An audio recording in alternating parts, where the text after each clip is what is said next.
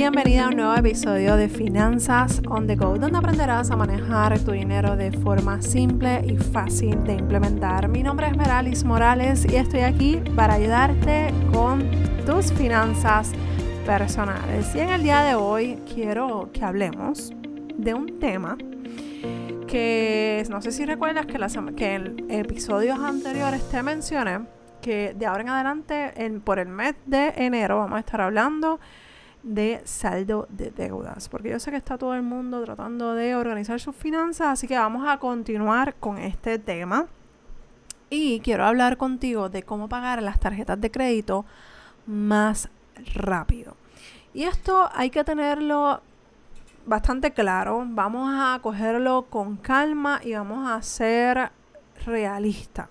Yo sé que venimos de unos meses de festividad en el que probablemente gastaste más de la cuenta y tenemos que ser conscientes de que no podemos tratar de saldar unas deudas que llevamos años, meses y seguimos aumentándolas mediante pasan estas situaciones como festividades, cumpleaños, aniversarios, emergencias, etcétera, etcétera. Y no tenemos un plan de saldo de deudas o no tenemos hábitos financieros que nos apoyen en salir de esas deudas. Así que lo primero que quiero decirte es que es a tu paso, pero a un paso realista y un paso con propósito. No lo vamos a dejar así, pues cuando Dios quiera. No, no, no, no. Es que hay que hacer algo para que las cosas pasen, las cosas se muevan y provocar el cambio. Así que ojo con eso. Vamos a coger, no, no, no, no vamos a ser tan duras con nosotras mismas, pero hay que tomar acción, ¿ok?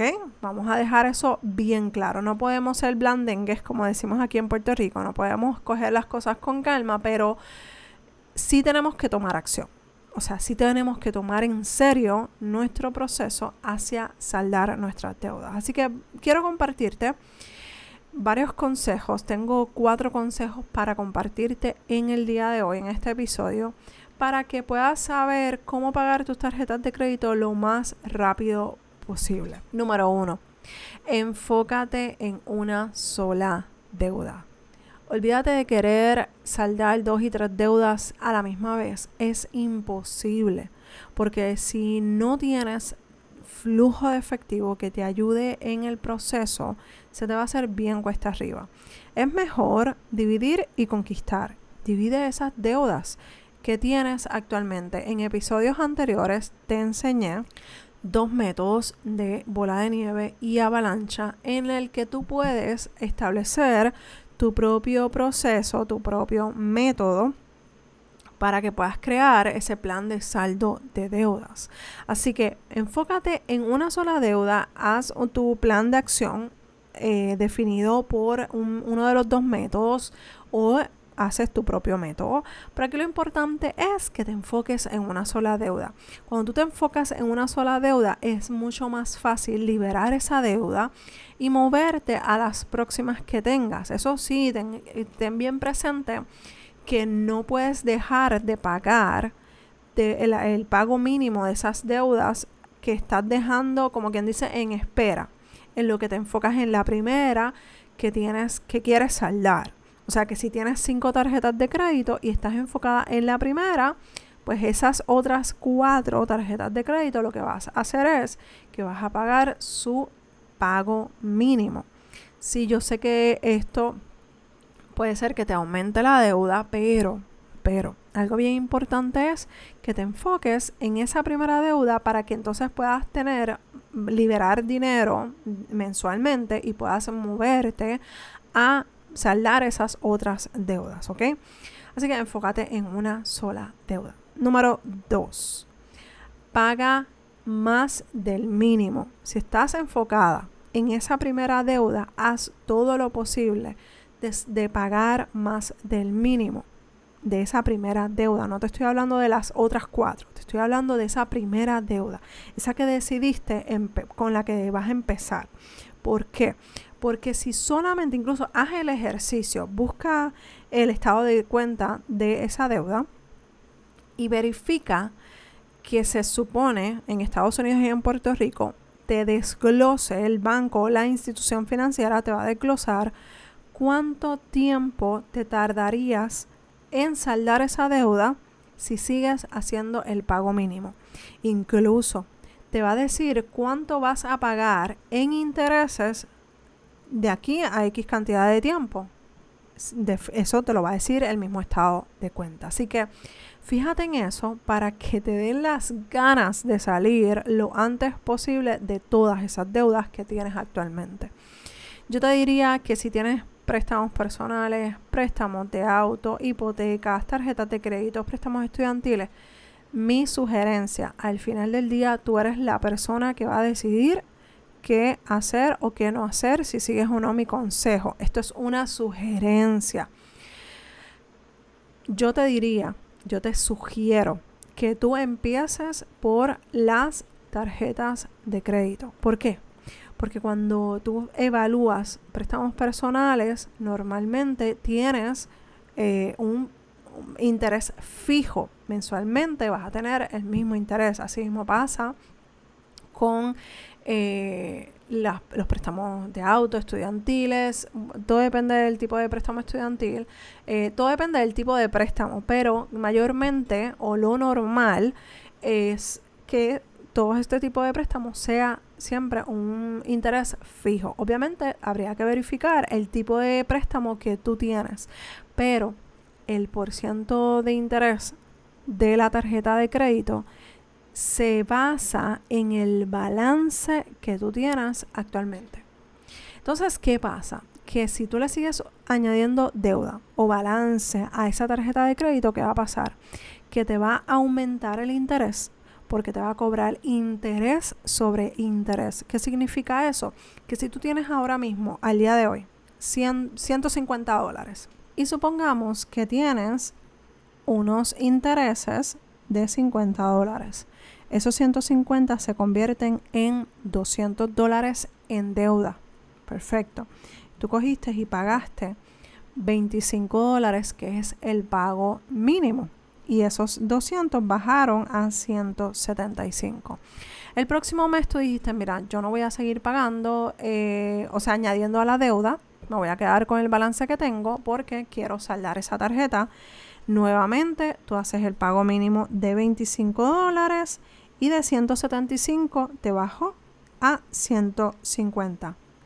Pero ¿qué pasa? Cuando te al final del mes del cierre del ciclo te van a añadir los 50 dólares por los intereses y en vez de 150 otra vez volvemos a tener 200 dólares en balance adeudado. Obviamente esto depende del porcentaje de interés que tú tengas, esto es un ejemplo hipotético, pero todo depende del interés que tú tengas, eh, del tipo de tarjeta de crédito que tú tengas, porque hay veces que no lo tienes que pagar, o sea, no se pagan eh, por cierta cantidad de tiempo, tienes un año, depende de eso, pero al final del día lo que quiero llevarte es que si tú sigues pagando solamente el pago mínimo de esa primera deuda, lamentablemente te vas a echar una eternidad, porque esto es un círculo vicioso. Tú pagas, te aumentan, o sea, te, te añaden los intereses. Tú vuelves y pagas y los intereses vuelven a aparecer. Y no se diga si vuelves a añadirle más deuda. No queremos eso. Así que necesitas enfocarte en pagarle más siempre más del interés, ¿ok? Eh, perdón, más del pago mínimo. Número 3. Haz un plan de pago. No necesitas a nadie, no necesitas ninguna compañía, porque si no tienes el presupuesto para contratar a alguien, tú misma, tú mismo puedes hacer tu plan de saldo de deudas.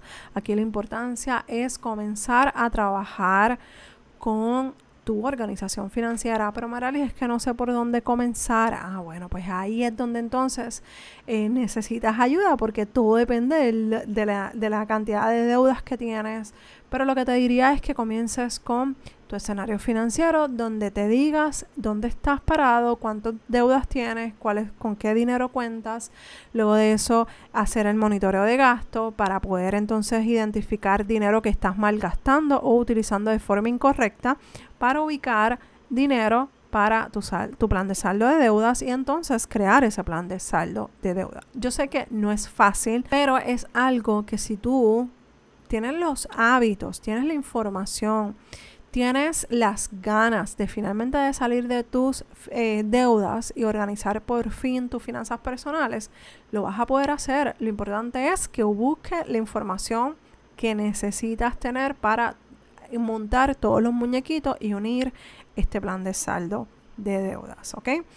Lo próximo, verifica tus gastos diarios, verifica tus gastos diarios. Vuelvo y te lo digo, verifica tus gastos diarios. ¿Qué quiero decir con esto y por qué tanto eh, énfasis? Porque muchas veces los gastos diarios, que es lo que se le conoce a los gastos hormigas, esos gastos pequeños, que si aquí una transferencia por ATH eh, móvil, por whatever, o sea, no, Evalúa cada dinero que entra y cada dinero que sale de tu cuenta de banco. Para eso necesitas un presupuesto. Para eso necesitas tener toda tu información financiera a la mano para que puedas tomar decisiones correctas y concretas. Pero si sigues, si, si está, no estás creando esos hábitos y si sigues a lo loco, como quien dice, lamentablemente vas a seguir cometiendo los mismos errores. Así que para poder evitar tú seguir aumentando tu deuda, en este caso las deudas de las tarjetas de crédito, necesitas enfocarte en los, en los gastos diarios, porque muchas veces esos gastos diarios ahí, mira, y esto te lo digo por experiencia propia, eh, lo he visto montones de veces en mentorías individuales, que la persona me, lo primero que me dice, a mí no me sobra dinero. Ah, pero lo primero que hacemos es hacer el escenario financiero y el monitoreo de gasto. Y cuando las personas ven cuánto gastan en comida fuera de la casa, en entretenimiento, gastos que se pueden limitar. No es que no lo haga, y esto es algo que yo solo digo en las mentorías privadas. No es que no disfrutes tu dinero, no, no es eso. Es que yo necesito que si lo vas a disfrutar, lo hagas eh, a base de una conciencia financiera, a base de un propósito. Tú te quieres ir con tus panas a salir, a, a whatever, a tomar un café, a comer, lo que sea, perfecto pero el mes o la semana que no puedas hacerlo porque está fuera de tu presupuesto, tú no le tienes que dar explicaciones a nadie, simplemente le dices, mira, no puedo o vamos a hacer esta otra cosa en casa, o hacemos la fiesta del sorullo, que cada, cada persona lleve lo suyo, ¿verdad? Lo que se vaya a consumir. Y es mucho más fácil. Pero el problema es que queremos seguir teniendo estilos de vida que no podemos sustentar. Porque tenemos deuda, porque tenemos situaciones financieras que no hemos controlado. Y no es no disfrutar tu dinero, es disfrutarlo con la conciencia de que lo estás haciendo de forma correcta. ¿Ok? Así que con esos cuatro consejos te quiero dejar. Pero te, te recuerdo que tengo eh, todavía espacios para el bootcamp financiero. No te quedes fuera porque ya esta semana vamos a darle comienzo a el bootcamp financiero que se va a llevar a cabo el 11 de enero. El 11 de enero comenzamos, arrancamos a trabajar con establecer las metas financieras, vamos a estar haciendo el escenario financiero, vamos a estar trabajando en el monitoreo de gasto y vamos a organizar esa información financiera de forma que ya lo único que tú tengas que hacer es duplicar, o sea, seguir haciéndolo y seguir practicando.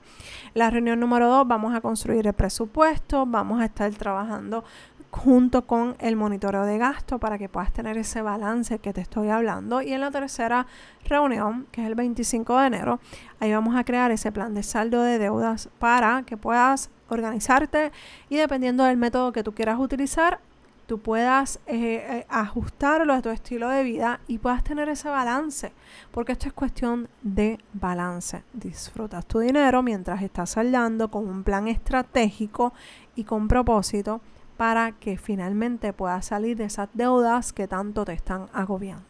Así que te espero en el bootcamp financiero. Arrancamos el 11 de enero. 2023 a las 8 de la noche, así que no hay excusa, no, que si estoy trabajando, no, que si los nenes, no, no, no, no. Ya a las 8 de la noche todo el mundo tiene que estar recogido o por lo menos casi, casi quedándose dormidos. Los niños en este caso o haber salido del trabajo.